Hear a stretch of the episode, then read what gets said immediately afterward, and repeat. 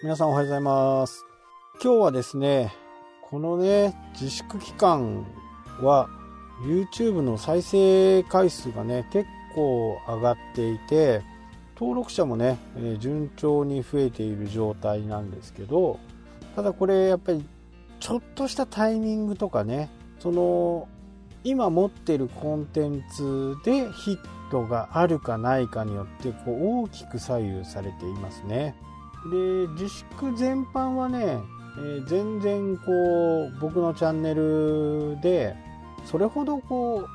う見てくれる人もいなくてね。最近になってここ2週間ぐらいかな、まあ、急激にマイナンバーカードのね動画が再生多くされるようになってね。そこからねなんかちょっとしたね小爆発みたいのがあってチャンネル登録者数もねぐんと伸びたりね、えーしています。あと見られてるのは DIY 系？ニスを塗ってみたとかね。えあの辺は結構安定的に増えていますね。でこの今の状態になって新しい人たちが増えてきたのかなっていうね感覚が、えーあります。まあ以前の動画もね、えー見てはもらっているんですけどその数としては非常に少ないと。ただやっぱりこの騒動の中でどう過ごすのかとかいう部分についてはね結構多くの人にね、えー見てもらっていますね。再生回数がどうだろう相当増えたかなっていうね感覚的には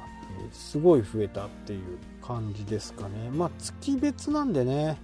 まあ一月じゃなくて1週間とかいう風な形でね、えーやればいいのかもしれないですけど、まあ、いつも見てるのがね1週間で見てるんで、まあ、どうしても1週間で見た方がいいのかなと。感覚が違うんでねこの週だけ1週間で見たりするとおかしな話になるんで、うん総再生時間で2万分ぐらい伸びたのかな。でそう視聴回数で4500回ぐらい。このくらいねこう伸びている状態ですかね。で結構ね、えーメッセージとかも来るんでこの辺はね、えーこの騒動によってね新しいユーザーが増えたと思ってもいいのかなというふうに、思います。視聴維持率も増えていってますしね。ぱりチャンネル登録者のね総再生時間っていうのがやっぱり形的には低いかなというふうにね思います。まあ登録してない人が見ると見ているのがもう98%あるということなんでこのチャンネル登録者のチャンネル未登録者ですね。チャンネル未登録者の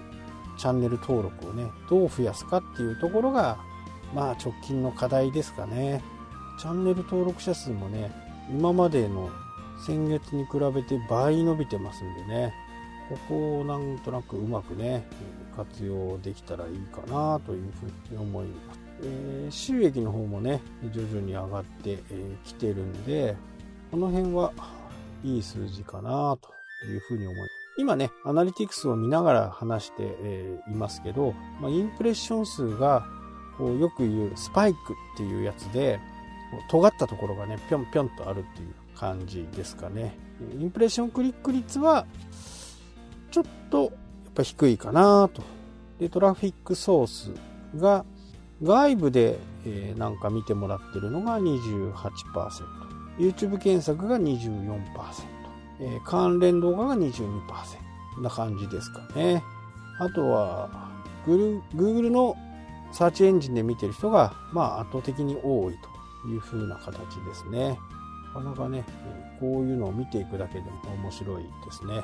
えーコンテンツの内容はあんまり変わってないんですけどね、えー男性が72女性が27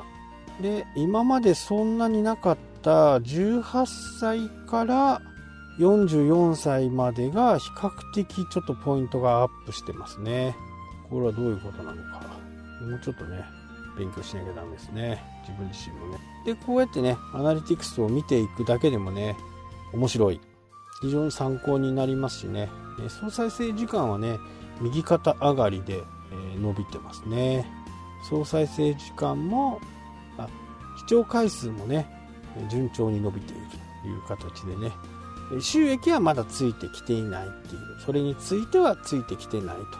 同じぐらいのパーセンテージで上がってきているというふうにはなってないんでまあ収益に関してはね今後かなとは思いますけどね、えー、そうやって少しずつねやっぱりこう見てくれている人がね多いと思えばモチベーションも上がりますしね、えー、次は何をしようかなというふうな話になります。この騒動が予想できていればね、それに沿ったコンテンツを出していくことでね、視聴者をキャッチできるのかなと思いますけど、まあ、そういった予言的なことはなかなかできないんでね、どれが当たるかわからないという状態の中で、当た当たる動画をどう作っておくかっていうことだと思うんでね、そこはやっぱりこう難しいところではありますよね。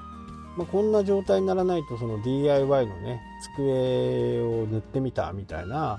動画ってなかなかこうヒットはしないと思うんですよ。ただ普通にね、えー、毎日何十件かはね見てくれてるんでそういう需要があるのかなというふうなことを思いますし、ルーティーンなんかも今やっぱり人気ですしね DIY 系も人気釣りも人気なんですよね。ただ、えー、自粛期間中なんでねほとんどの YouTuber の人は釣りの動画を上げれてないと。まあ正直言っちゃうとね、えー行ってて撮ってるのかもしれないけど今あげれないっていう状況なのかなっていうふうにね思いますね、まあ、今後そういったものがどんどん出てくるのかなと。あと釣りに関してはね道具の紹介だとかメンテナンスのやり方だとかまあそういったものはやっぱりコンテンツとしてね人気があるのかなというふうにね予測はできますよねどんどんね解除になっていって札幌はね、ちょっとまだわかんないですね。石狩管内はちょっとまだわかんない。まあ、月末まで行っちゃうのかなっていう感じですね。はい、というわけでね、今日はね、YouTube についてお話をいたしました。はい、というわけで今日はこの辺で終わりとなります。それではまた。さっき